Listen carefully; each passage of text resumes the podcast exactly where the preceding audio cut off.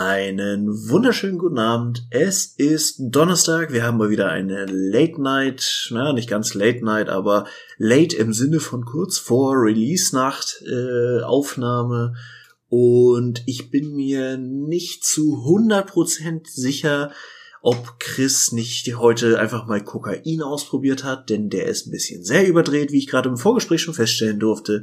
Und damit begrüße ich auch meinen fantastischen, stimmungstechnisch zweifelhaften Mitkommentator und Podcaster Christian. Wie geht es dir? Ja, hi.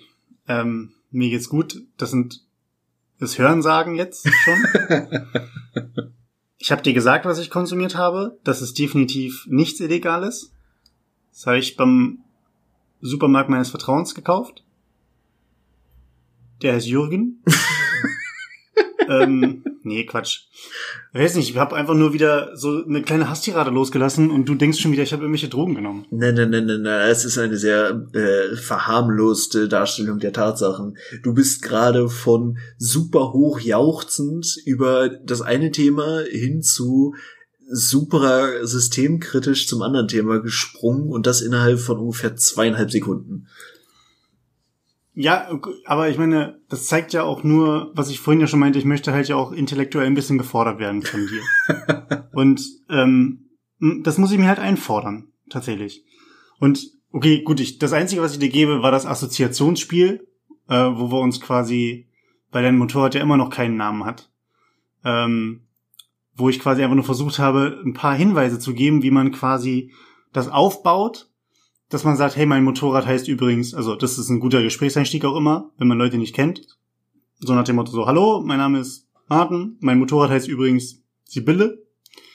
Und du fragst sicherlich, warum Sibylle? Und dann erklärst du einfach die Geschichte. Und die braucht einfach mindestens drei Assoziationsverknüpfungsschritte, dass es zu einer guten Story wird. Mhm. Das äh, habe ich, das weiß ich, weil ich äh, Storytelling-Kurse ähm, nehme ähm, drei Schritte Minimum, drei Verknüpfungen. Mhm. Ich muss auch sagen, ja. ich war da angesichts der Assoziationskette, die du dann vorhin präsentiert hast, ich war schon ein bisschen angemacht von dir und deinem Intellekt in dem Moment. Ja, ich auch. nee, also, also, da, ja, ich, sowas kann ich. Aber das Ding ist, du hast dich ja nicht dafür entschieden für eins meiner, ich glaube, zwei Beispiele hatte ich ja speziell, spezifisch gebracht. Aber das Ding ist, wir wollen ja jetzt eigentlich heute im Podcast rausfinden, quasi wie dein Motorrad heißt. Ähm, denn wir wissen ja, sobald es aus der Fabrik kommt, hat es ja eigentlich schon einen Namen. Aber so wie quasi, äh, wie war das bei Transformers? Das Auto sucht sich den Fahrer oder die Fahrerin aus. Ähm, hat dein Auto auch eigentlich schon einen Namen? Du musst es quasi jetzt nur rausfinden. Mhm. Dein Motorrad, dein Auto, dein Motorrad. So. Ich bin gerade am überlegen, gab es nicht mal irgendeinen Film, wo es darum ging, dass der wahre Name eines Menschen demjenigen, der den wahren Namen kennt, Macht verleiht? Ich komme aber gerade nicht drauf, was das war. Twilight. Nein. Fifty Shades of Grey?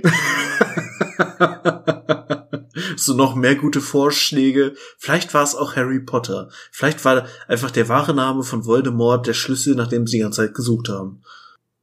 Ja. Nur, nur irgendwann hat Dumbledore ihn halt, glaube ich, verraten, ne?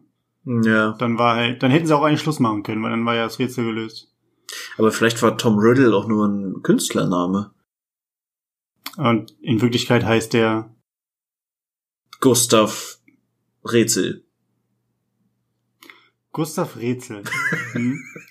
ja, er das hat, hat dein, dein intelligenter Kopf hat das gerade produziert. Okay. Hm. Ich merke ich merk schon, wir sind beide heute äh, sehr gut drauf. Das, das werden wunderbare, knappe 60 Minuten. Ähm, wie wir uns hier immer vorgenommen haben, dass wir da drunter bleiben. Mhm sagte er eine Stunde zwanzig vor Ende des Podcasts. Äh, ja, nee, aber um das Thema nochmal kurz aufzugreifen, ja, ich habe mein Motorrad endlich und es ist fantastisch und äh, ich glaube, ich habe lange nichts mehr äh, gefühlt, was so nah an Liebe dran war. Was ein bisschen traurig, aber oh, auch wow. ein bisschen schön ist. Oh, das, das tut mir gerade voll leid, ey. also, okay. Ja. Ähm, aber es ist wirklich fantastisch. Also auch einfach, weil das Wetter jetzt nochmal mitgespielt hat. Ich hatte ja auch ein paar Tage frei, auch wenn ich davon ein paar jetzt auf Helgoland verbracht habe, wo ich offensichtlich nicht mein Motorrad mitnehmen konnte. Aber unabhängig davon bin ich schon noch mal ein bisschen viel durch die Gegend geasselt und es ist Leute, fahrt Motorrad. Es ist zwar gefährlich, aber es macht unfassbar viel Spaß und man lernt auch viele Dinge im Leben irgendwie anders schätzen, wenn man mit Motorrad unterwegs ist. Dazu wollte ich dich fragen, wie war denn der Urlaub? Ich meine, ich habe ja in, per WhatsApp was mitbekommen. Hab da auch ein paar schöne Fotos bekommen, die ich mir direkt als Screensaver hochgeladen habe. Aber wie, wie war denn grundsätzlich dein Urlaub? Das wie hast du so die, wie viel waren es? Vier Tage, fünf Tage? Äh, vier Tage war ich da. Ähm, mhm. Nee, war, war fantastisch. Also, wie gesagt, das Wetter hat auch da sehr gut mitgespielt. Es war ja wirklich jetzt nochmal ein richtig goldener September. Ich bin Mittwoch von Cuxhaven aus nach Helgoland gefahren. Mit dem Katamaran diesmal. Äh, kann ich auch empfehlen. Also äh, nochmal Shoutout an Helgoline. Euer Servicepersonal ist richtig unterirdisch, aber alles andere ist ziemlich cool. Ähm, und vor allem ist man einfach in einer Stunde 15 dann äh, auf der Insel. Und normalerweise, wenn man mit einem normalen Schiff fährt, bist du so zweieinhalb Stunden ungefähr unterwegs, also schon ungefähr doppelt so schnell. Oder doppelt so langsam, je nach Perspektive. Und naja, abgesehen davon, äh, wirklich fantastischer Urlaub. Ich liebe die Nordsee, ich liebe Helgoland.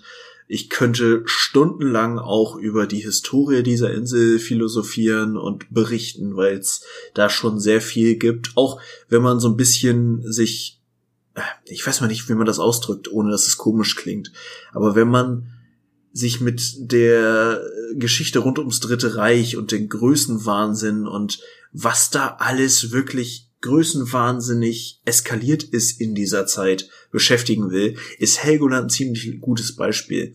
Weil ganz, ganz viel, was heutzutage auf der Insel auch noch vorhanden ist und ganz plastisch auch ein Teil der Größe der Insel, beruht auf dem Dritten Reich, weil sie da künstlich die Insel aufgeschüttet haben und da halt äh, Militäranlagen und vor allem Marineanlagen logischerweise aufbauen wollten. Und das war ja Teil hier vom, äh, vom Atlantikwall, oder? Den er aufbauen wollte? Ja, ja, auch. War der da? Ich äh, weiß es gar nicht. Ja, es war quasi so der Knotenpunkt in der Nordsee. Ist ja die einzige Hochseeinsel Deutschlands in der mhm. Nordsee. Und da sollte quasi komplett, also was problematisch wurde, aber es sollte quasi der Hauptstandort der Marine werden. Und ist natürlich doof, wenn du dann deine komplette Marine an einer Stelle stehen hast. Aber was, also googelt mal, wenn euch langweilig ist und ihr Bock auf sowas habt, googelt mal Projekt Hummerschere. Das ist quasi alles, was so rund um Helgoland passieren sollte. Und äh, Helgoland besteht ja aus der Hauptinsel und der Düne. Die Düne auch heute noch ungefähr zwei Drittel der Größe der Düne ist künstlich äh, auch aus der Zeit entstanden, um da ein Flugfeld drauf zu bauen. Das Flugfeld gibt es heute auch noch. Und die ganze Hauptinsel ist von Bunkeranlagen durchzogen und wurde ja dann von den Alliierten gesprengt. Also da streiten sich so ein bisschen die Geister. Also definitiv haben die Alliierten das gesprengt, aber ob sie die Insel versenken wollten oder nur quasi Schaden in den Bunkeranlagen anrichten wollten, da kann man drüber philosophieren. Und in mhm. dem Krater, der dabei entstanden ist, der, glaube ich, bis jetzt zu der Beirut-Geschichte die größte nicht-nukleare Explosion der Menschheitsgeschichte ist. Äh, mhm. in, dem Krater steht heute, stehen heute Wohnhäuser und, und unter anderem auch das Krankenhaus auf Helgoland. Okay. Hast du irgendwann mal eine Führung mitgemacht oder wie hast du das, dir das ganze Wissen irgendwie angeeignet?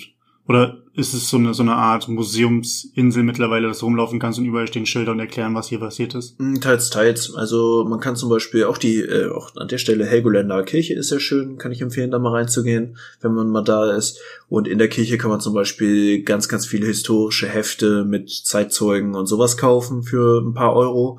Da hatte ich mal ein paar von mitgenommen. Ich habe mehrfach schon die Bunkerführung auf Helgoland auch mitgemacht. Man kann nicht alles besichtigen, was da so ist aber schon auch viel. Und da gibt's halt ganz, ganz viele alte Helgoländer, die auch da viel zu berichten wissen aus der Zeit, auch nach dem Weltkrieg und die Wiederbesiedlung von Helgoland, weil die Insel wurde dann evakuiert phasenweise. Und ja, also es, ich bin, ich habe, glaube ich, was habe ich denn gesagt? Ich glaube, ich war jetzt äh, seit 17 Jahren fahre ich halbwegs regelmäßig hin. Hm. Früher immer auf der Düne, da standen bis vor zwei Jahren so alte Bungalows, so ganz spartanisch, äh, quasi ein bisschen besseres Camping, kann man sagen. Ähm, Die haben sie jetzt weggenommen aufgrund von Naturschutzgründen. Aber da habe ich halt immer gerne mal, also auch mit meiner Familie, immer so eine Woche oder zwei auch mal verbracht. Okay. Aber du hast jetzt da nicht geglampt. Nee, also ja, was heißt geglampt? Du hast halt ein, die alten Bungalows waren wirklich quasi so ein, ja, wie so ein, wie so ein Container, kann man sagen.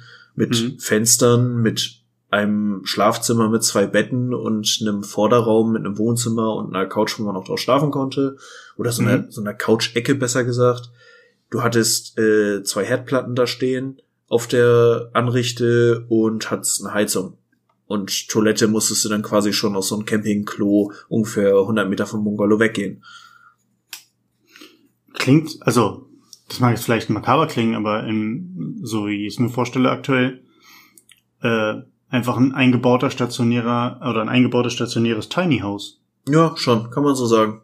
Ja. Also ich meine, die Dinger heute, klar, es gibt ja auch Tiny Häuser, die du nicht verschieben kannst oder nicht auf einen Trailer lädst und dann mal eben durch, durch Walachei fährst.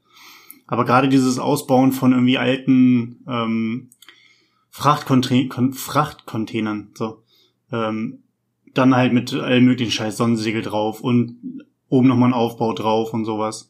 Ähm, zumindest habe ich viel gesehen von dem Ganzen. Mhm. Und äh, ist halt immer die Frage, wie du dann auch halt solche Sachen halt ausbaust, ne? Ähm, wenn du alte Bunkeranlagen hast, kannst du die natürlich einfach so lassen. Kannst natürlich aber auch einfach sagen, hey, ähm, da, da können wir ein bisschen was drauf, draus machen. Gerade wenn die jetzt nicht unter, unter irgendwie Denkmalschutz stehen, dass du jetzt sagst, naja, könnte ich theoretisch auch irgendwie noch mal ein bisschen irgendwo durchbohren oder wie auch immer, um was zu erweitern, um das halt dich irgendwie wohnlich zu machen. Mhm.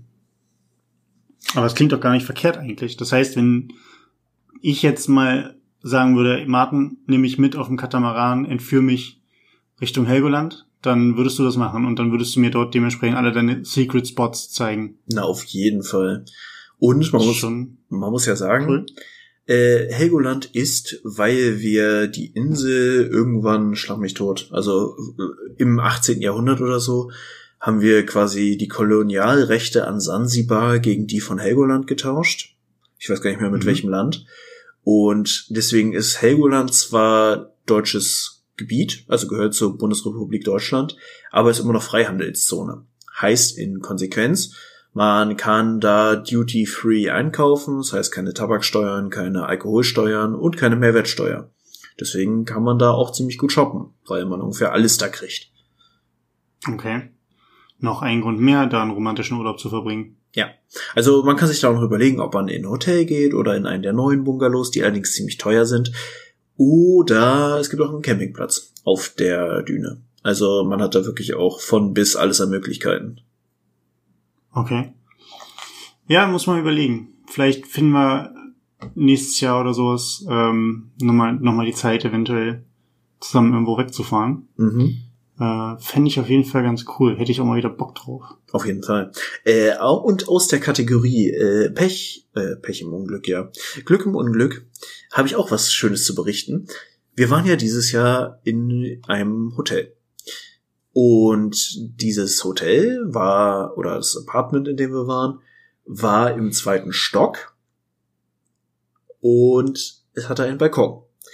Eines Morgens beim Frühstück habe ich dann es hinbekommen, dass ich mein Handy vom Tisch geschmissen habe. Das Handy ist dann zwischen äh, Geländer und Balkon durchgerutscht. Und da kommt das Glück im Unglück dazu. Es ist nicht einfach straight bis zum Boden äh, quasi runtergesegelt, sondern es ist dann ein Stockwerk tiefer auf dem Balkon der Nachbarn gelandet. Und die waren auch gerade draußen und haben gefuttert, oder? Äh, ja, also zumindest kam der Typ dann gleich raus und äh, tatsächlich hat's nur die Rückseite meines äh, Handys zerschossen. Also ich habe jetzt eine Spider-App auf der Rückseite. Da ist eine Glasplatte okay. bei mir. Und das Display und alles weitere hat überlebt und das funktioniert auch noch. Also toi toi toi, ja. aber trotzdem ist mir kurz das Herz in die Hose gerutscht. Ja, ich meine, wenn das Handy weg ist, dann ist ja auch quasi alles also ist ja fast alles weg. Also man ist ja quasi handlungsunfähig dann auch in der heutigen Gesellschaft oder in der heutigen Welt. Gerade für junge Leute kommt das ja einem Weltuntergang gleich. Also ich meine, wann war für uns Weltuntergang, wenn äh, das 56K-Modem sich nicht einwählen konnte? Nee, noch nicht mal. Wenn es geregnet hat, genau, wenn es geregnet hat, war für uns Weltuntergang, weil dann konnte man nicht raus spielen. Und heutzutage ist es, ich habe für 20 Sekunden kein Internet oder kein 4G. Erstmal Kopf, Kopf ins Klo. Oh, äh, ich habe mir auf in meinem Urlaub, ohne das Thema jetzt überreizen zu wollen, habe ich mir vor die Joe Rogan Show ange oder Joe Rogan Experience jetzt mal ein paar Folgen angehört. Unter anderem die mit Elon Musk, was ich sehr empfehlen kann. Zum einen ist das der erste Podcast auf Spotify, der jetzt auch ein Bild zum Ton hat. Also du hast dann quasi auch die Video von der Auf das, das Video von der Aufnahme in der Spotify App mitlaufen. Mhm. Und Elon Musk ist halt so ein abgefahrener Dude. Unter anderem ging es halt auch um sein ganzes Neurolink-Projekt, wo er jetzt auch die äh, Meldung kam, dass sie die erste, ersten erfolgreichen Implantate bei Schweinen eingesetzt haben. Und ich fand den Satz so geil, den er meinte, ja, im Grunde sind wir schon Cyborgs heutzutage, weil wir alle ohne unser Smartphone nicht klarkommen. Und weil wir auch Phantomschmerzen haben, wenn unser Smartphone mal nicht da ist. Ich fühlte mich auf eine gewisse Art sehr ertappt anhand dieser Aussage. Ist das bei dir so krass? Äh, ja, sagen wir mal so, ich habe selten Momente, wo mein Handy nicht irgendwie in meiner Nähe ist oder ich einfach irgendwie zwischendurch mal was drauf mache. Aber auch aufgrund dessen, weil ich einfach auch ne Musik und alles und äh, Arbeit drauf ordne und mir Notizen mache und so. Es findet alles in meinem Handy statt. Mhm. Also, also fangen wir mal klein an mit der wenn man irgendwie mit Freunden nicht unterwegs ist, aber wir haben ja auch uns neulich zu dritt getroffen ähm, und ein bisschen längeren Abend verbracht. Aber selbst selbst da, klar, es, es tut nicht weh, beziehungsweise es ist nicht schlimm, wenn da irgendwie man mal guckt, hat man Nachrichten und kann man vielleicht mal irgendwie kurz was schreiben oder sowas, dass man jetzt nicht einen Abend von, keine Ahnung, acht, neun Stunden sich gar nicht meldet. Aber in der Theorie könnte man ja sagen, okay, ich lege das Handy weg. Mhm. Jetzt physische Interaktion, wir sind alle irgendwie in einem Raum, wir haben Spaß, unterhalten uns und wenn man dann drei, vier Stunden oder sowas nicht aufs Handy guckt, ähm, ist das schon, ist das schon was Besonderes dann? Also, oder ist, oder? Puh, ja, gute Frage. Also, ich glaube tatsächlich, boah, ey, das fühlt sich gerade ein bisschen eklig an. Ich habe gerade so ein bisschen so einen Moment der Erkenntnis, aber ich glaube tatsächlich, wenn du wirklich so einen Abend hast, wo du dann drei, vier Stunden auch irgendwie dein Handy nicht vermisst, zeichnet auf eine gewisse Art schon das Gespräch und die Gesellschaft aus, die du hast. Das ist grausig, ne? Dass man, dass der Wert der Gesellschaft, in der man sich befindet, äh, ein bisschen daran gemessen wird, wie oft man auf sein Handy guckt. Na klar, es gibt immer Situationen, keine Ahnung, man hat die Kinder zu Hause oder man weiß ganz genau, ich erwarte noch irgendwie eine Nachricht, die wichtig ist für morgen, für die Arbeit oder was auch immer. Mhm das ist dann keine Frage, dass man dann öfter drauf guckt. Aber auch, weil man sich ja auch gerade aus der Situation rausnimmt, aus der physischen, nicht nur, dass man keinen Augenkontakt mehr hat oder sich zumindest nicht mehr ähm, vom, vom, vom Winkel her oder von der, von der, von der ungefähren Blick- und Sprechrichtung sich der anderen Person widmet, sondern ja meistens dann der, der Kopf nach unten geht, der Nacken überstreckt, ähm, obwohl es auch nach vorne überstrecken, egal. Auf jeden Fall, äh, man hat dann halt diese die Smartphone-Krankheit und dann fängt man an zu tippen. Und je nachdem, wie multitaskingfähig man ist, ja sowohl lesen und dann dementsprechend Finger bewegen, äh, dann kämpft gegen ähm, auditiv wahrnehmen, was gerade gesagt wird und dann auch noch das Ganze verarbeiten und verstehen. Mhm ich erwische mich dann, also wenn ich so eine Situation habe, dass ich halt irgendwie am Handy bin und dann mir jemand was erzählt, erwische ich mich tatsächlich dabei, wo ich aber wirklich nur so hm, hm, hm, hm, hm, hm. Und dann, wenn ich dann, das hat dann so eine Spanne von zehn Sekunden, dass ich mein Handy weglege und dann mein Gehirn sagt, okay, und jetzt rekonstruieren wir mal gerade, was vor 20 Sekunden alles gesagt wurde. Und dann hast du ja aber auch nur eine gewisse Zeit zum Antworten, weil wenn du dir dann ungefähr so 20 Sekunden, 30 Sekunden nimmst, um nochmal versucht zu rekapitulieren, was hat die Person gerade mir gesagt, als ich am Tippen war, dann ist das für die Person halt auch richtig kacke. Mm, ja. Also, das, und das, das ist eine grundsätzliche Situation, die, man kommt nicht drum rum, auch wir können, wir beide können uns da absolut ja überhaupt nicht wahrscheinlich von frei sagen. Aber ich, ich versuche, ich würde mich freuen, wenn, wenn ich das schaffe oder wenn wir insgesamt das schaffen, das so mehr und mehr zu vermeiden und halt auch wieder mehr in der, in der Situation unterwegs sind, selbst und uns auf andere Personen konzentrieren. Was mir zum Beispiel aufgefallen ist, dann bist du wieder dran, aber da, ich will jetzt gar nicht in das Thema so, so, also in das Nebenthema, was ich gerade jetzt aufmache, so intensiv reingehen, aber äh, ich gucke zum Beispiel ähm, Zusammenfassung von Trash TV auf YouTube. Ähm, ist so ein bisschen Guilty, Guilty Pleasure-mäßig bei mir. Egal. Nichtsdestotrotz fällt mir da immer wieder auf, wenn die Menschen miteinander reden, und die sind ja in den meisten Fällen, sei es jetzt irgendwie Love Island, Temptation Island, Big Brother, die sind ja meistens ohne ihre äh, mobilen Endgeräte unterwegs. Das heißt, die haben wirklich ja auch nur sich selbst plus das Mikrofon, was sie da irgendwie umhaben. Und diese Leute kriegen es nicht hin, sich vernünftig anzugucken, wenn sie miteinander reden. Da wird immer in die Gegend gestarrt. Ja. Und das ist so eine Sache, haben wir das, also ist es normal? Ist das verlernt? Haben wir uns das abgewöhnt, dadurch, dass wir ständig auf irgendwelche Displays gucken? Ähm, Leuten wirklich mal auch Aufmerksamkeit und Konzentration zu widmen. Mhm. Ja gut, aber das ist auch schon wieder so eine Frage. Ich glaube, das Problem gibt's auch schon länger, als wir Smartphones haben, weil, also ich weiß nicht, wie es dir als Kind ging, aber bewusst Menschen beim Sprechen anzugucken, kann grundsätzlich nicht jeder. Und als Kind ist es einem wirklich schwer gefallen. Man hat manchmal so Menschen gehabt, die einen dann auch so richtig plastisch drauf angesprochen haben, so, schau mir in die Augen, wenn du mit mir redest, mäßig. Mhm. Aber, also das ist, glaube ich, ein Stück weit auch so ein Thema Selbstbewusstsein und Körpersprache und wie man halt generell mit sich umgeht. Aber ja, es ist schon auch was dran, dass ja die Menschen in im wahrsten Sinne des Wortes in einer unnatürlichen Situation sind, wenn sie dann in so einer Serie einfach mal ihr Smartphone weglegen mussten.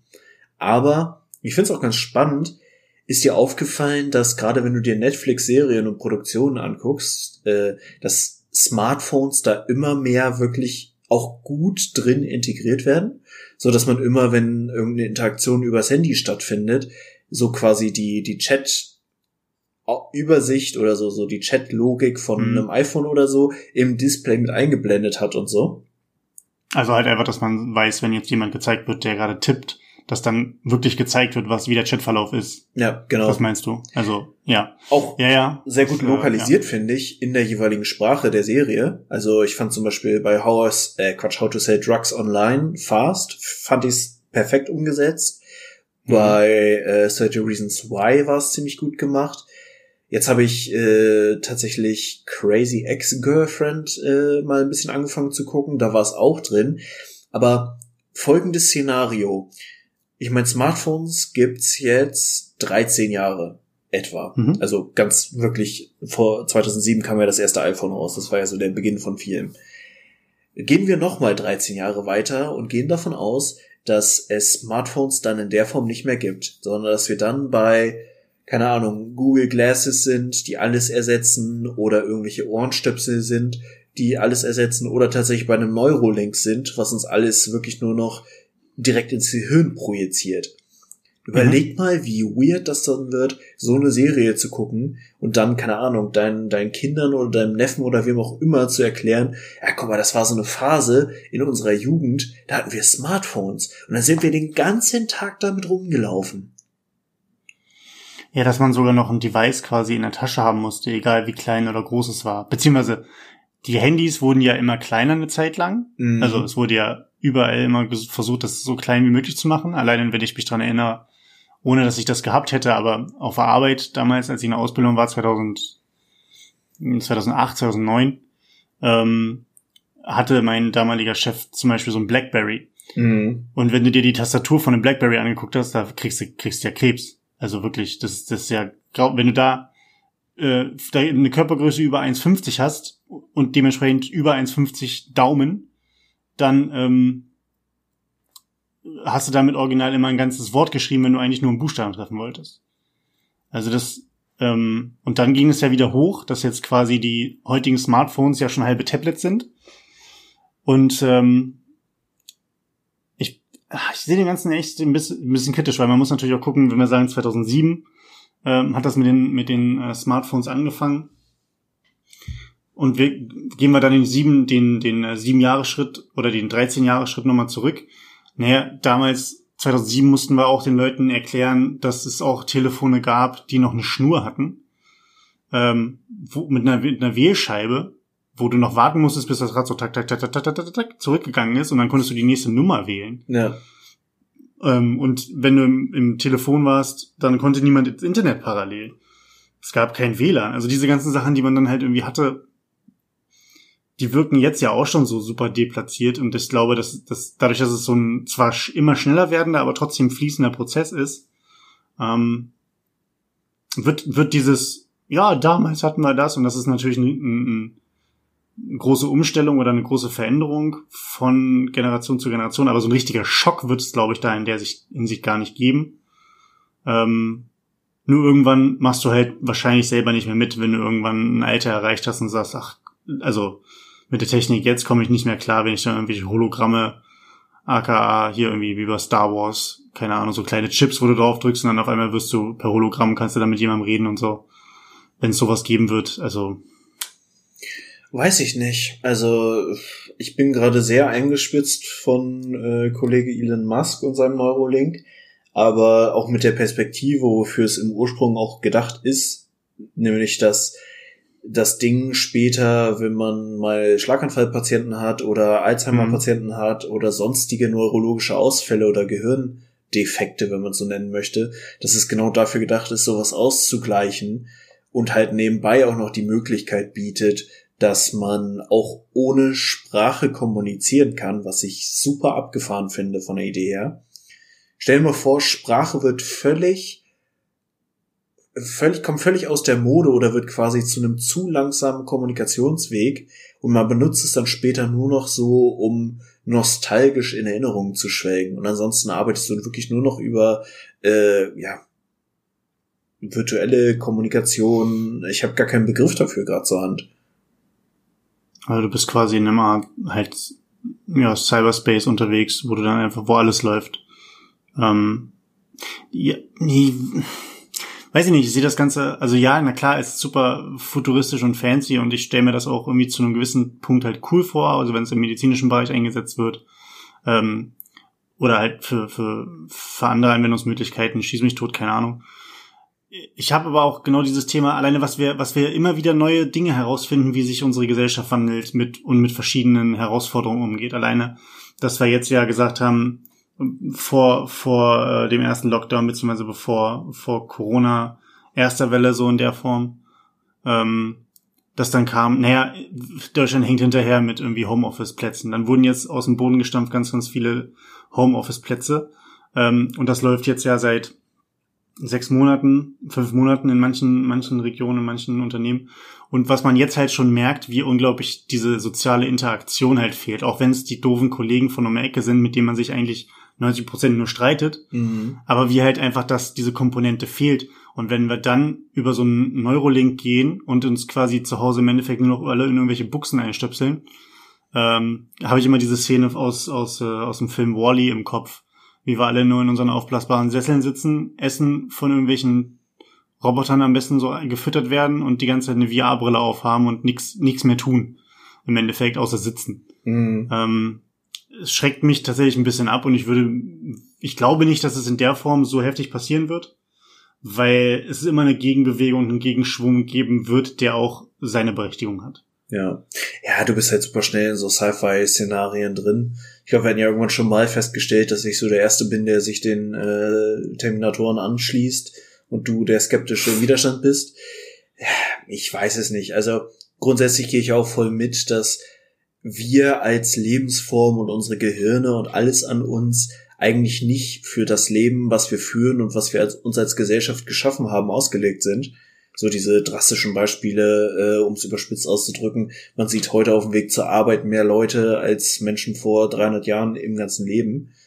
Hm. Das ist schon krass und das hat schon, also gerade auch Thema, ne, sich in großen Städten einsam fühlen, sich in Gesellschaft einsam fühlen, so diese ganzen psychischen Erkrankungen, die gesellschaftlich immer schlimmer werden und immer verbreiteter werden, bin ich ja auch voll bei dir, dass man da auch wirklich drauf aufpassen muss, dass man daran arbeiten muss, dass man vor allem als Arbeitgeber auch dafür sensibel sein muss, jetzt auch, auch in Bezug auf Homeoffice. Aber andersrum, es ist halt immer so ein Abwägen zwischen, welche Möglichkeiten eröffnen sich uns als Mensch, als Spezies, auch letztlich im Thema auf, was können wir damit ausgleichen, Können wir damit vielleicht Wege errechnen, die uns doch noch vor dem totalen Ende unseres Planeten retten? Oder mhm. ist das Risiko so groß, dass wir uns irgendwie auch selbst abschaffen dabei?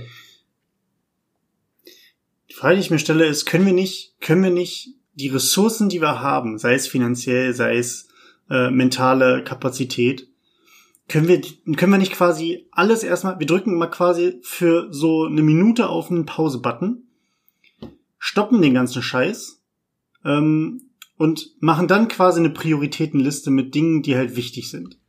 Was wollen wir, wo wollen wir, oder was, was würde insgesamt der Menschheit, dem Planeten, unserem weiteren Überleben als erstem gut tun? Oder was wäre, was wäre das, was an der Prioritätenliste Nummer eins, zwei, drei, vier und fünf stehen würde? Mhm. Und wenn du jetzt nur mal ganz gesponnen, äh, ohne dass ich groß drüber nachgedacht hätte, aber wenn man dann sagt, okay, pass auf, äh, Thema Krankheiten oder Infektionen ähm, und halt, wie gesagt, ansteckbare, übertragbare Krankheiten, sowas wie AIDS, beziehungsweise HIV, ähm, Hungersnöte, ähm, dann haben wir das Klimathema, beziehungsweise auch ähm, die Möglichkeit zu Frischwasser, den Zugang.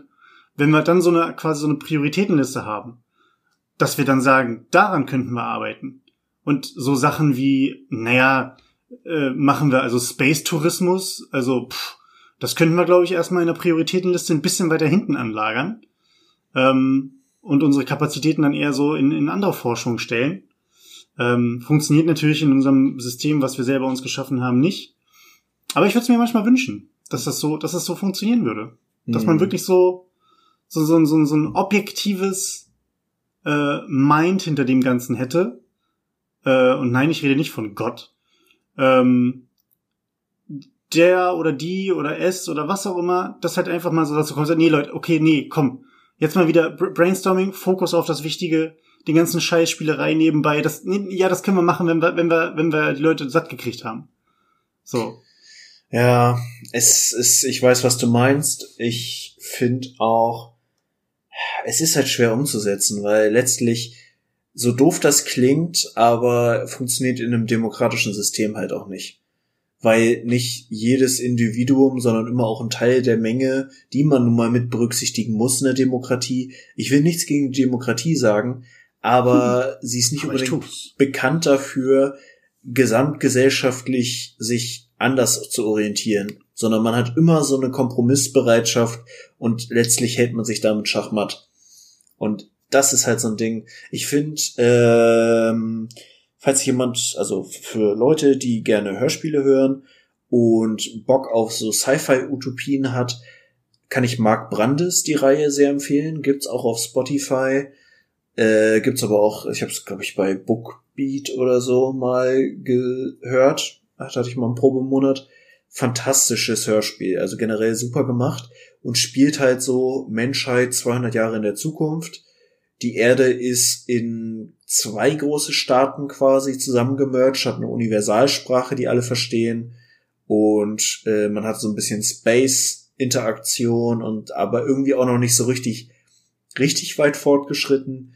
Also es ist super interessant und es spielt so viele dieser politischen Themen, die wir gerade schon im Ansatz haben, spielt es sehr gut weiter, so quasi, was die Konsequenzen daraus sind und was die Menschen dann miteinander machen und bla. Wie heißt das Buch, beziehungsweise das Hörspiel? Mark Brandes. Das heißt so. Das ist der, so, der Hauptcharakter. Das der nee, nee, das ist der Hauptcharakter. Ach so. Okay, okay. Ja, ähm, finde ich gut. Also ich mag, ich mag auch ähm, dieses, ähm, wenn Utopien, die irgendwann mal in einer, in einer Science-Fiction-Literatur oder in irgendwelchen Filmen aufgegriffen wurden, dann halt einfach über die Zeit dann einfach real geworden sind. Mhm. Nicht natürlich in derselben Form, sondern immer abgeändert.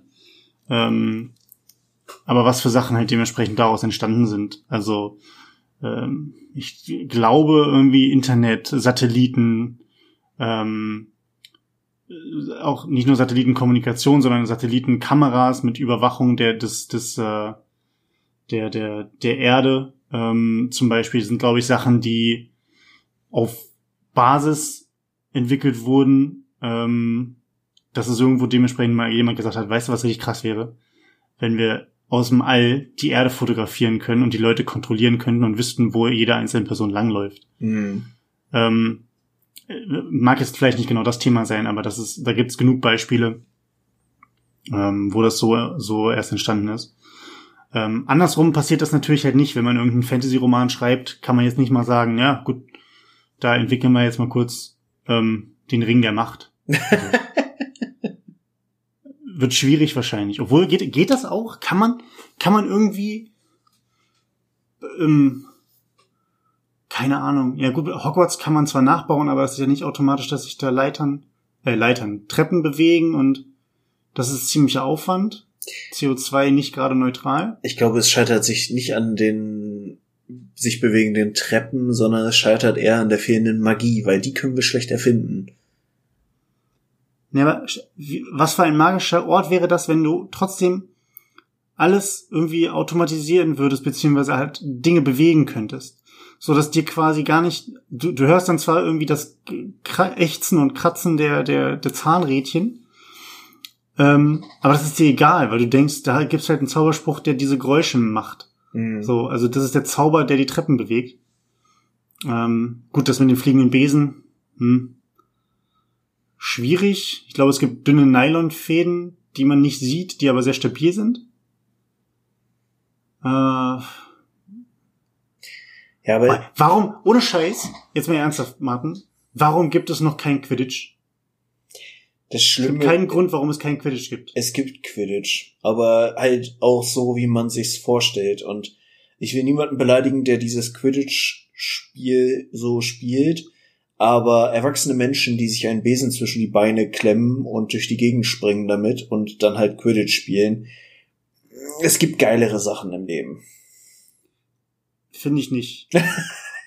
nee, ernsthaft jetzt. Also ich finde, das sollte vor allen Dingen, dem Ganzen sollte mal eine Chance gegeben werden. Egal jetzt, ob du das gut findest oder nicht, aber ich finde, es sollte mal eine Chance gegeben werden, dass gesagt wird, hier, Primetime, äh, auf einem Sonntag, 18 Uhr, ARD. Bam. Quidditch, Hannover, Vielleicht die Hannover ähm, Hermeline. Hast du das, also habe ich die Story schon mal erzählt, beziehungsweise meine meine äh, Nagetier oder Harry Potter Theorie? Nee, noch nicht tatsächlich. Okay, pass auf, pass auf. Sie ist relativ schnell vorbei, aber sie gehört nicht zur Tiertrivia, Leute. Also, obwohl Tiere drin vorkommen. Ist dir schon mal aufgefallen, dass ähm, unsere drei Protagonisten oder Protagonistinnen in der, in der äh, Buchserie beziehungsweise in dem Film jeweils Nachnamen haben, die man locker zu Nagetieren ummünzen äh, kann. Nummer eins, Harry Otter. so. Ronald Weasel. Mhm. Und Hermeline Granger. Das war jetzt der Vorname, aber.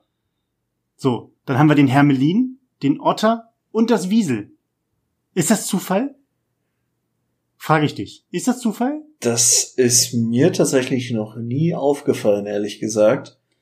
Das Denk mal drüber nach. Wäre vielleicht eine Frage, die man mal äh, entweder gucken sollte, ob die schon mal gestellt wurde, oder ob, dass man die einfach mal per Twitter an Kollegin Rowling einfach mal stellt.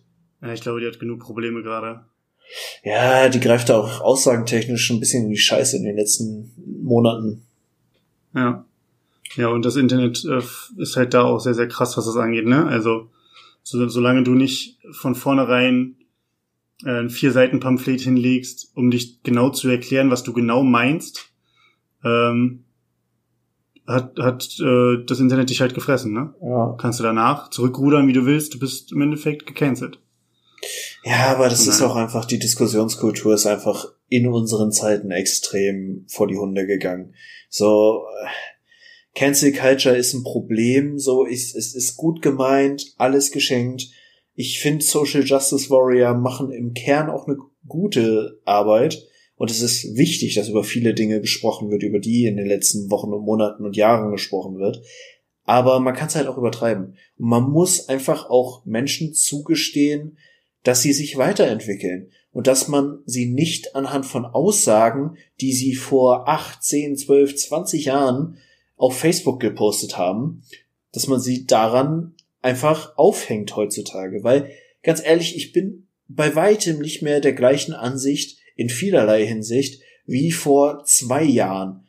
Wenn man sich tatsächlich mal irgendwie durch Dinge durchwühlen wollte oder sollte oder könnte, die man, keine Ahnung, mit 13, 14 in ein scheiß Handy getippt hat, ey, da, da sind wir alle am Arsch. Kann sich keiner von freisprechen.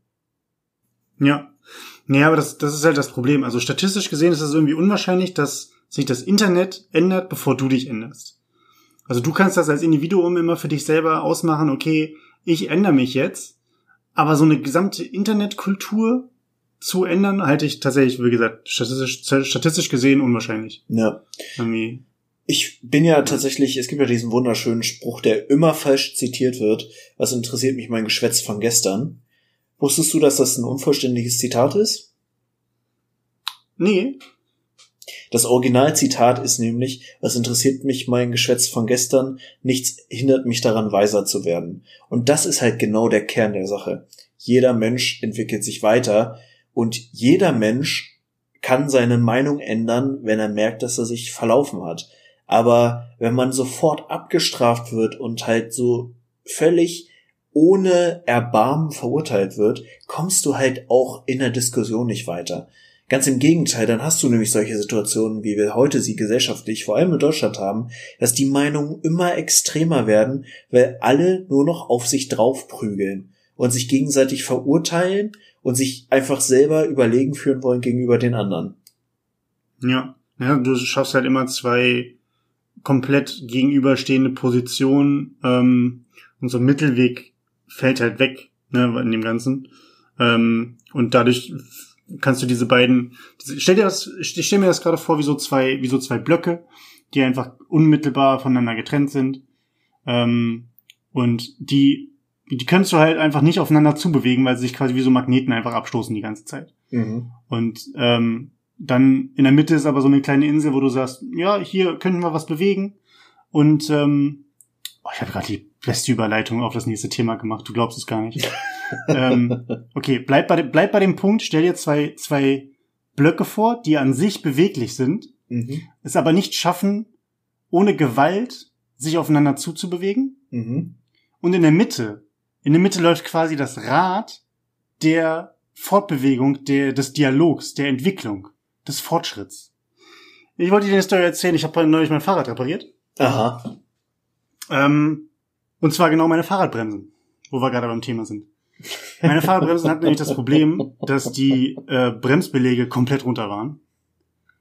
Und das war unangenehm, weil ich bin mit dem Fahrrad gefahren und für ungefähr so zwei Monate, vielleicht drei, waren diese Bremsbeläge runter. Und das bedeutet, jedes Mal, wenn ich gebremst habe, hat es dann einfach sich angehört, als ob ich immer eine Vollbremsung machen würde, weil mhm. es halt einfach immer gequietscht hat, geknarrt hat so, so, so ekelhaft geschliffen, je nachdem, wie doll ich halt die Bremse gedrückt habe. Und ich habe es heute geschafft, im Angesichts meiner Verzweiflung mit äh, komplett schweißdurchnässten T-Shirt äh, Bremsbelege an mein Fahrrad neu zu machen. Ich sah aus wie ein Minenarbeiter, weißt du, wie so wie hier äh, Rammstein Sonne, weißt du, wie so in dem Video. Ich sah aus, ich war überall komplett pechschwarz. Dann habe ich mich sogar noch im Gesicht gejuckt, irgendwie äh, mich gekratzt und komplett, komplett, also, na gut, Blackfacing war es nicht, aber dann, ne, das wäre unfreiwillig gewesen. Aber wie gesagt, ich sah, ich stand hier und ich hatte überall Ruß an den Händen und dann auch im Gesicht irgendwie und dabei habe ich halt einfach nur vier Bremsbeläge ausgetauscht am Fahrrad. Mhm. So, aber ich bin jetzt ziemlich stolz. Ich ähm, kann wieder Fahrrad fahren. Und jetzt wollte ich dich nochmal fragen, wie fandst du meine Überleitung? Ich fand deine Überleitung sehr gut. Ich mhm. musste schmunzeln, als ich verstanden habe, warum du die zwei Blöcke und das sich dazwischen drehende Rad genommen hast. Mhm.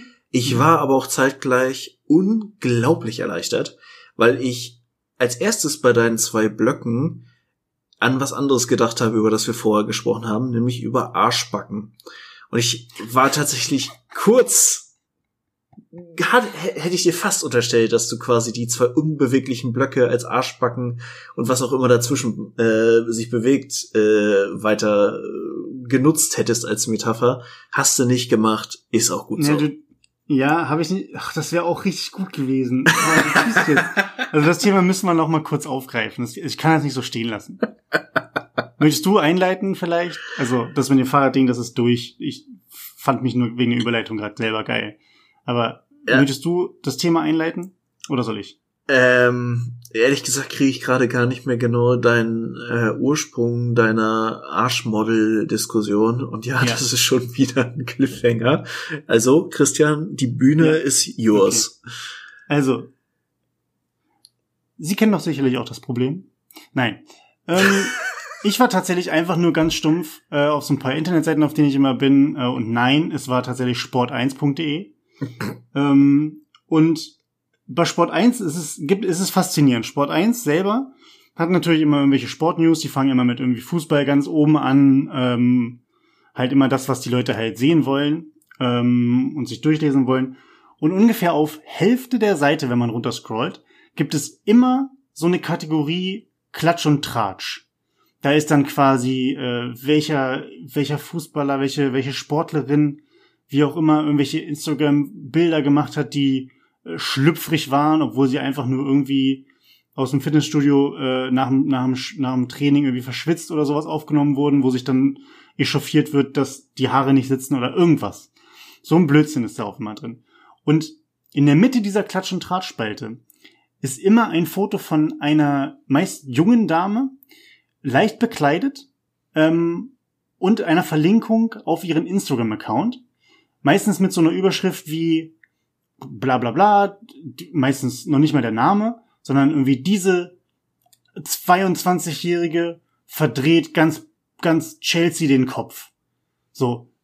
Basically ist es so, dass irgendein Chelsea-Spieler äh, einfach nur mit der ein Date hat oder jetzt mit der irgendwie zusammen ist oder rumgemacht hat oder was auch immer. Mhm. Oder sie hat bei sich auf einem Instagram-Account gesagt, äh, ist ein Foto aufgetaucht auf einer Party oder sowas und dann so, so hey, ja, war ein cooler Abend. Ed beliebigen Chelsea-Spieler einfügen.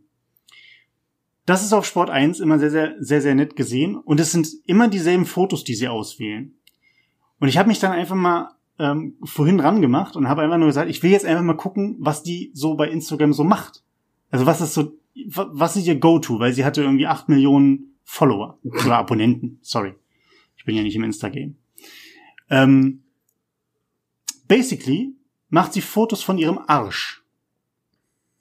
Also auch von anderen Körperteilen und Product Placement und aus dem Fitnessstudio und ähm, am Pool und am Strand und was auch immer. Basic, die macht sie Fotos von ihrem Arsch. Mhm. Okay? Soweit so gut. Jetzt meine Frage. Das ist sexistische Dreckscheiße, weil es nämlich dementsprechend von Männern das Gegenpendant nicht gibt, als so eine Art ja, Trophy Guy oder, oder Vorzeigetyp von irgendwelchen ähm, erfolgreichen Sportlerinnen beispielsweise. Wo dann kommt, dieser 22-Jährige verdreht Serena Williams den Kopf. Oder äh, keine Ahnung. So. Warum gibt, wa warum nicht? Warum? Also warum, warum gibt es keine männlichen Arschmodels? Das ist im Endeffekt genau die Frage, die ich stellen möchte. Und jetzt, Martin, du bist eher in der Sportszene drin, du bist eher in der Instagram-Szene drin. The floor is yours. Tob dich aus. Also tatsächlich mehrere Gedanken dazu. Zum einen habe ich mal wieder festgestellt, dass ich es insgesamt sehr irritierend finde, dass sich so diese klassische Medienwelt, gut, es ist sehr hochgegriffen, die Sport 1 Seite als Medienwelt zu bezeichnen. Da mhm. sind, glaube ich, mehr äh, Redakteur-Egos sehr früh gestorben und haben aufgegeben, als man meinen möchte. Aber ich finde das immer noch komisch, dass so Instagram und diese Subkultur der sozialen Medien sich immer mehr in diesen klassischen Medien wiederfindet. Das ist schon, irgendwie ist das komisch. Also auch jetzt das, keine Ahnung, in der Tagesschau so Geschichten von wegen, was sagt das Netz dazu oder twittern sie uns ihre Meinung und bla und sowas kommt. Das irritiert mich dann doch immer mehr.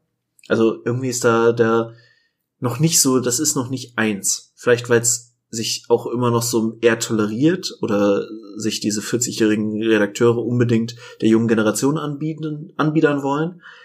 Aber naja, andersrum, ich glaube, ja, wir leben halt immer noch in einer grundsexistischen Welt und leider werden Frauen einfach noch häufiger objektifiziert als Männer. Aber andersrum glaube ich auch einfach, dir sind einfach die Beispiele für Männer, die sich als, keine Ahnung, Fitnessmodel oder reines Model oder so äh, ihren Lebensunterhalt verdienen, sind einfach bei dir noch nicht so aufgetaucht. Die mag es statistisch auch nicht so viel geben. Aber grundsätzlich gibt es die schon. Ich meine, jeder von uns kennt Menschen, die sich einfach in ihrem Dasein völlig darauf beschränken, gut auszusehen. Und sich auch da völlig als, als Main Treat drauf verlassen, dass da mehr im Leben nicht nötig ist. So, und die gibt's halt auch auf beiden Geschlechterseiten. Ja, ähm, dass ich jetzt, weil ich auch einfach diese ganzen sozialen Medien gar nicht in der Form habe, ähm, klar, dass mir das nicht über den Weg koppelt. Aber mir ging es jetzt aber auch spezifisch darum, dass, also wir hatten, wir hatten ja schon ähm, auf, äh, auf Aufnahme quasi ein bisschen darüber geredet. Und ja klar, Männer zeigen dann halt eher so her der, der dicke Bizeps, die dicke Brust oder das Sixpack oder der breite Rücken, stabil, mhm. weißt du? Ähm, aber die Frage ist, wenn du, wenn du auch dicke Beine hast so und Beine gut am Trainieren bist, warum machst du dann nicht auch mal so Arschbilder von dir als Mann? Weil, also, kann das nicht, kann das nicht, also Frauen mögen doch auch gut gebaute Männer hintern, gehe ich mal von aus. Das ist jetzt ja nicht so, wo die sagen so, boah, nee, äh, nö, der Bizeps, wenn der nice ist, aber der hinten, nö, der, der darf, der darf wackeln, weißt du? Also, und da ist die Frage, kann das nicht ein Markt sein? Ja, schon. Sich, also sicherlich. Äh, ich meine, liebe weibliche Zuhörerin, schreibt uns doch eure Meinung zum Thema Männerhintern. äh. Sehr gut gerettet, dass du jetzt keine Aussage darüber treffen musst. Äh, nee, aber wie gesagt, also das, vielleicht ist es auch total schwachsinnig und wir kriegen irgendwie Bilder zugeschickt von genau solchen Profilen oder von wegen geht man da und da drauf, der macht so einen Scheiß nur. Kann ja sein.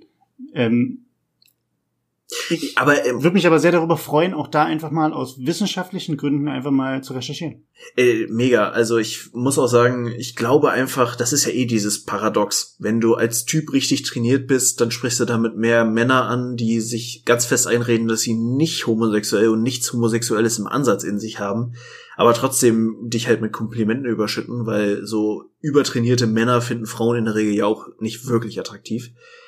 Ähm, aber Spaß. Aber es gibt ja auch äh, tatsächlich so Fitnessmodel, die eine ziemlich große männliche Followerschaft haben. Und ganz ehrlich, ich folge auch ein paar Leuten, wo ich die sportliche Leistung einfach cool finde. Äh, zum Beispiel, ich weiß nicht, ob dir das was sagt, wahrscheinlich nicht. The Creekman ist ein deutscher Typ, der von oben bis unten zutätowiert ist, der schon einen ganz guten Körper hat, muss man einfach mal neidlos anerkennen. Und der, ganz ehrlich, der macht so oft irgendwelche Product Placements für Bartöl oder irgendwelche Männerpflegeprodukte, wo er einfach irgendwie oberkörperfrei vorm Spiegel steht. So, der, der, der macht im Endeffekt genau das, was du gerade den Frauen unterstellst. Nur halt äh, als Mann, als, äh, sagen wir mal ganz pauschal verurteilt, heteronormatives männliches Vorbild für andere Männer, aber halt Werbung ganz offensichtlich mit Zielgruppe Männer. Ja, ah, halt stopp. Du hast mir jetzt unterstellt, dass ich das den Frauen unterstelle, dass sie halt diese Fotos hochladen. Auf gar keinen Fall.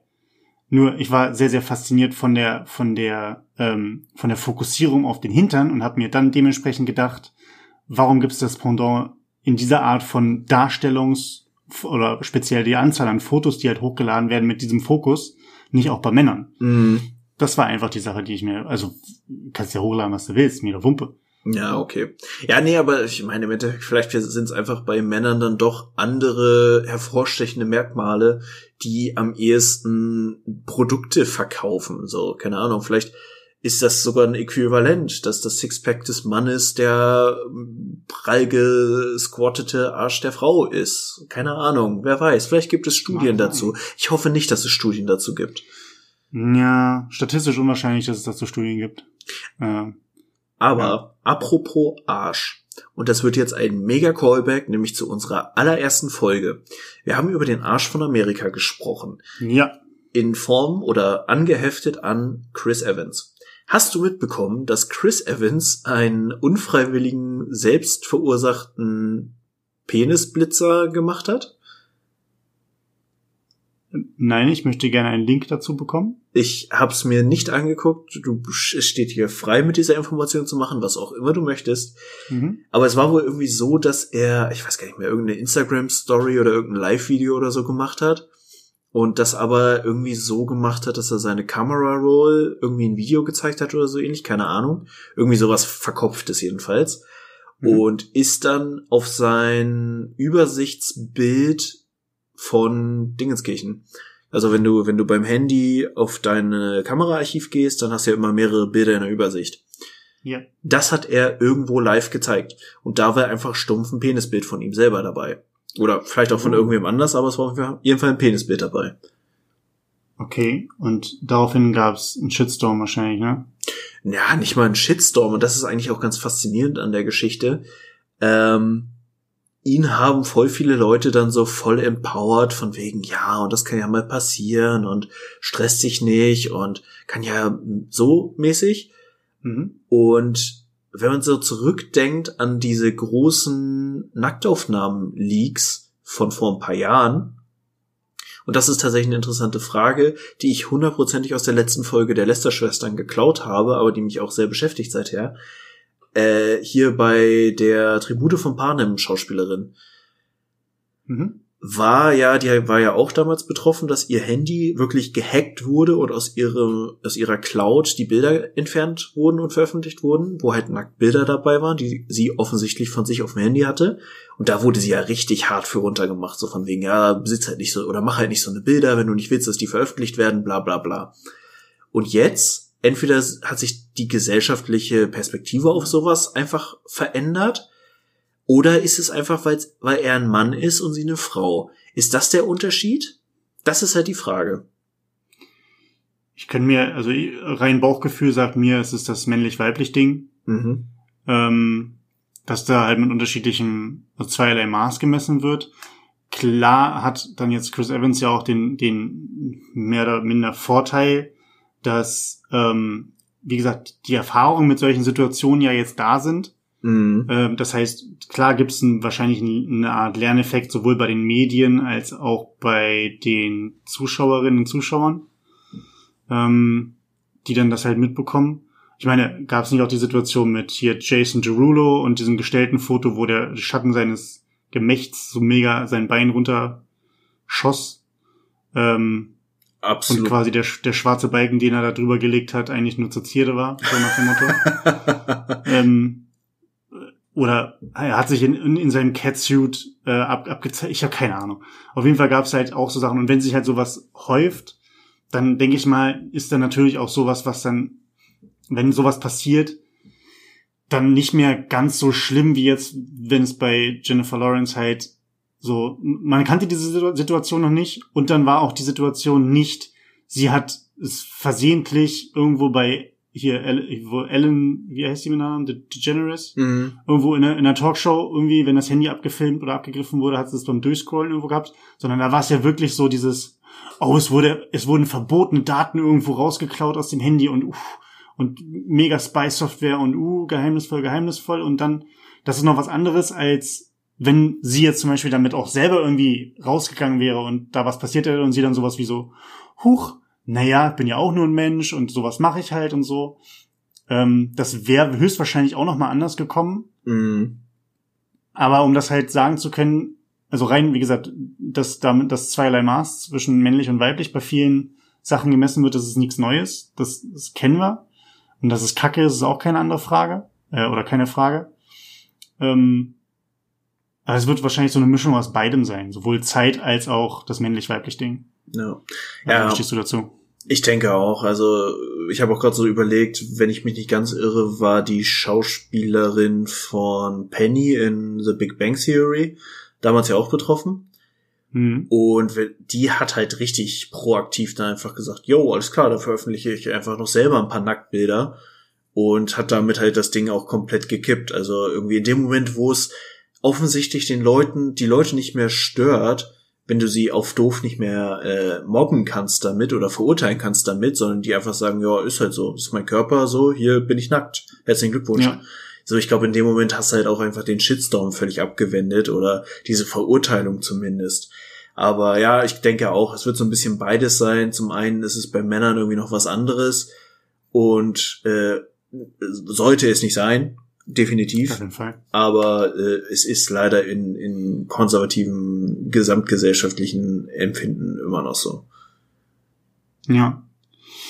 Ähm, ja, es das, das ist eine Sache gut, wir, da können wir jetzt auch wahrscheinlich noch mal ein paar Stunden drüber reden, über dieses, äh, über diese Konstruktion zwischen Erwartung von, ähm, von an, an die Geschlechterrollen allgemein, was Verhalten angeht, aber auch was solche Reaktionen auf gewisses Verhalten angeht. Mhm. Ähm, da, das ist, das, ich weiß halt nicht, gibt es, gibt es in, gibt es auf der Welt ähm, eine Kultur oder einen, einen, einen Stamm von mir aus oder irgendwo, wo quasi die sozialen Rollen entweder halt wirklich gleichberechtigt sind, wo man das, wo man das untersucht hat, wo das wirklich so ist, oder wo eventuell sogar umgedreht ist, wo quasi die, die tonangebende Person ähm, oder die Personen, die tonangebend sind, weiblich sind. Mm, Also das Beispiel, was mir als erstes ehesten da in den Kopf springt,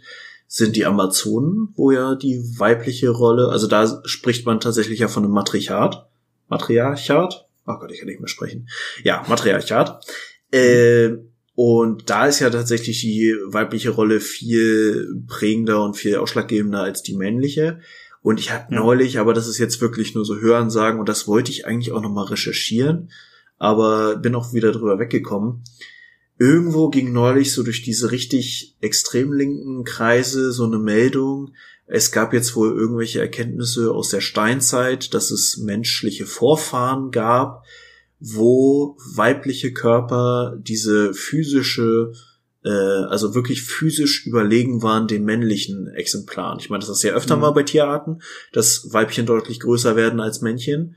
Mhm. Aber das gab es wohl auch bei Vorfahren des Menschen, dass man so richtig starke, physisch stärkere äh, weibliche Ausprägungen gefunden hat in, Mhm. Äh, in irgendwelchen Funden, whatever. Ähm, und wo halt auch der Schluss nahe liegt, dass da die Rollen entsprechend angepasst waren. Das heißt, dass die Frauen die waren, die gejagt haben, die versorgt haben und die Männchen haben sich mehr um den Nachwuchs gekümmert und waren quasi die, die beschützt werden mussten. Mhm. Und äh, finde ich spannend. Ja, gerade, weil wir, also das finde ich auch mega spannend, das wusste ich noch gar nicht. Also, dass es in der Tierwelt öfter mal verschoben ist, äh, oder was heißt verschoben, dass es halt einfach andere Konstellationen gibt, seien es Körpergrößen, Stärke, ähm, ich meine, es gibt genug, genug Tiere, wo, wo nach dem Paarungsprozess das Männchen als Futter dient. Mhm. Ähm, und auch grundsätzlich, also ich meine, bestes Beispiel ähm, ist ja halt, wie gesagt, Spinnen, ne, schwarze Witwe. Wenn man sich einfach nur mal anguckt, wie die schwarze Witwe ist ja halt wirklich dieses, dieses Ekelspinnenvieh, ähm, also zumindest die, die, die, äh, die weibliche Ausrichtung, beziehungsweise der weibliche Part davon, von wie man es kennt, mit so einem richtigen dicken Spinnenhintern, äh, groß, lange Beine, relativ große Fangzähne. Äh, und das Männchen ist dann quasi eher wie so eine Art Weberknecht. Also Mhm. super kleinen, dünnen Körper, kleine, spindeldürre Beine. Ähm, bin ich zumindest der Meinung, dass die, dass die sich sehr, sehr stark, was die Körpergröße einfach unterscheiden, angeht, unterscheiden. Und das gibt's aber auch bei anderen Tieren, ne, wo zum Beispiel, ich weiß zum Beispiel, und das kommen wir gleich zur Tiertrivia, die hast du parat, aber nur ganz kurz noch, ähm, dass zum Beispiel Elefanten ähm, immer von einem, von einem, äh, von einem weiblichen Herdentier angeführt werden. Mhm. Ähm, und da machen die halt, da machen die halt keine Ausnahme. Und ähm, deswegen, also das ist so eine, das ist so eine, so eine Sache. Wie gesagt, bei den, bei den Löwen gehen die Löwinnen jagen und sind dadurch natürlich aber auch einfach mehr oder weniger ja körperlich im Saft im Vergleich zu einem Männchen, was permanent ähm, vielleicht von der, von der Auslegung her mehr Potenzial für körperliche Stärke hat, aber dann halt auch einfach nicht unbedingt immer das anwenden muss und dadurch, ich meine, bei Tieren ist es halt einfach so, wie bei Menschen, wenn nicht trainiert wird, wirst du lauchig, ne? So, und ähm, ja, also das prägt sich ja dementsprechend immer so aus. Ja. Aber das ist ein super interessantes Thema. Äh, wenn du den Artikel findest, schick mal rüber. Ja, ich werde da nochmal äh, irgendwie hinterhergehen und gucken, dass ich das nochmal raussuche. Aber ich finde es, es zeigt auch einfach mal ganz drastisch und pla pla pla pragmatisch, ja, pragmatisch, dass äh, unsere Geschlechterrollen, wie wir sie so als für selbstverständlich nehmen und wie gerade auch unsere, die älteren Generationen Geschlechterrollen für selbstverständlich nehmen, ist schon so ein naturalistischer Fehlschluss.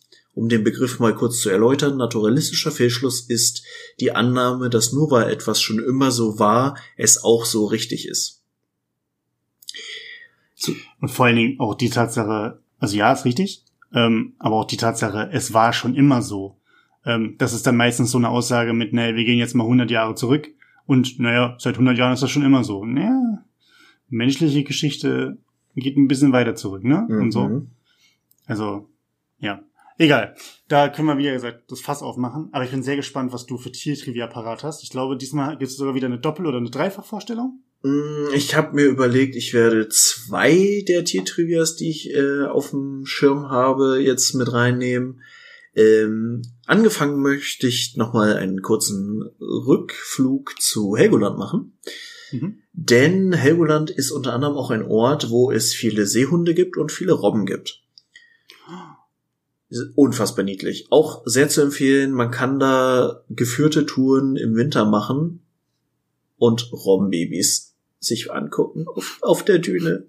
Denn die werden da geboren und Robbenbabys sind mit das geilste, was es gibt auf dieser Welt. Die sind unfassbar flauschig. Ihr Fleisch ist so köstlich. Aber da will ich, will ich gar nicht drauf hinaus. Ja. Und nein, wir gehen nicht Robben schlachten. Robben sind Freunde, kein Futter. Okay. Aber man hat tatsächlich, also es gibt eine biologische Anstalt auf Helgoland und da hat man natürlich auch die ganzen Tiere da untersucht und hat unter anderem mal festgestellt, dass es relativ, also statistisch ziemlich viele Robben und Seehunde gibt, die Verletzungen aufweisen in unterschiedlichen Heilungsformen.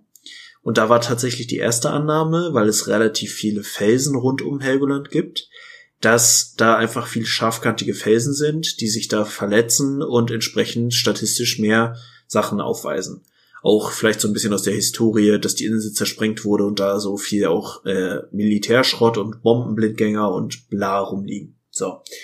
Tatsächlich hat man dann aber mit der Zeit festgestellt, dass das Wasser rund um Helgoland, und das kann ich von eigener Haut im wahrsten Sinne äh, bestätigen, sehr jodhaltig ist und damit sehr heilsam.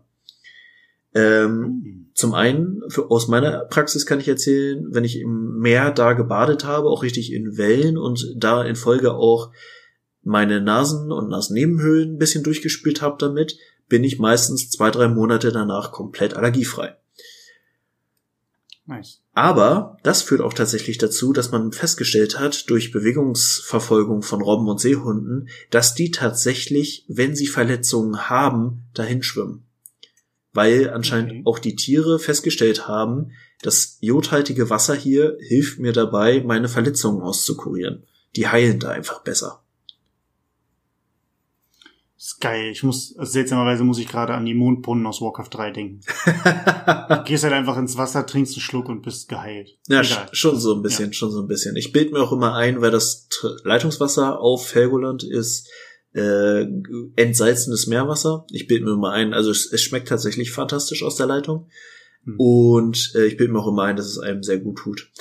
Okay, Trivia 1 abgeschlossen. Ja. War tatsächlich so ein Assoziationsspiel, was vorhin bei mir kam. Trivia 2. Ich liebe dieses zweite Trivia. Wusstest du, dass Elche tauchen können? Ja, denn sonst könnten die Otter sie ja nicht waterboarden. Das ist korrekt. Also, die würden ja sonst nicht zusammenfinden. Ja. So.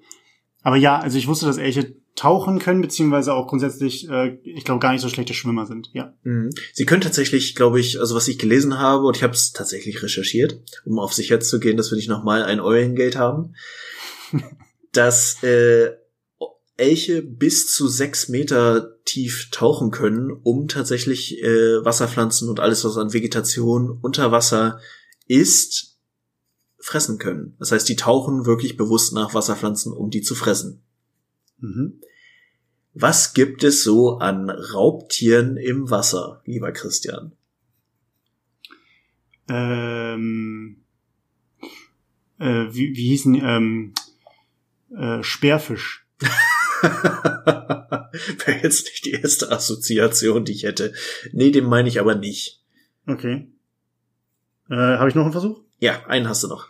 Okay, also ich, eigentlich im Endeffekt weiß ich ja die Antwort schon. Also ich hätte jetzt sonst noch gesagt, weil ich heute ein, Bild von einem riesigen ähm, von einem riesigen Alligator gesehen habe, der über einen, über einen Golfkurs in den USA getappert ist und alle hatten Angst. Aber Krokodile sind's auch nicht, ne? Nee.